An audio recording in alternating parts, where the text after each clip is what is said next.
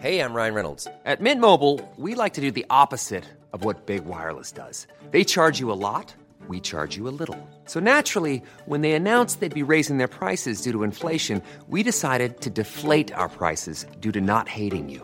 That's right. We're cutting the price of Mint Unlimited from $30 a month to just $15 a month. Give it a try at mintmobile.com slash switch. $45 upfront for three months plus taxes and fees. Promo rate for new customers for limited time. Unlimited more than 40 gigabytes per month. Slows. Full terms at mintmobile.com. Definitivamente. Entonces, hago un atento llamado respetuosamente a la ciudadanía, a los que les gustan hacer reuniones, a invitar amigos, a familiares a reuniones, que no la hagan. Por su salud. Por su salud vamos a tener que actuar. Para que no eh, corran riesgo las demás familias madereches, porque por unos pocos la llevamos todos los madereches. Y la salud, para nosotros, es prioridad.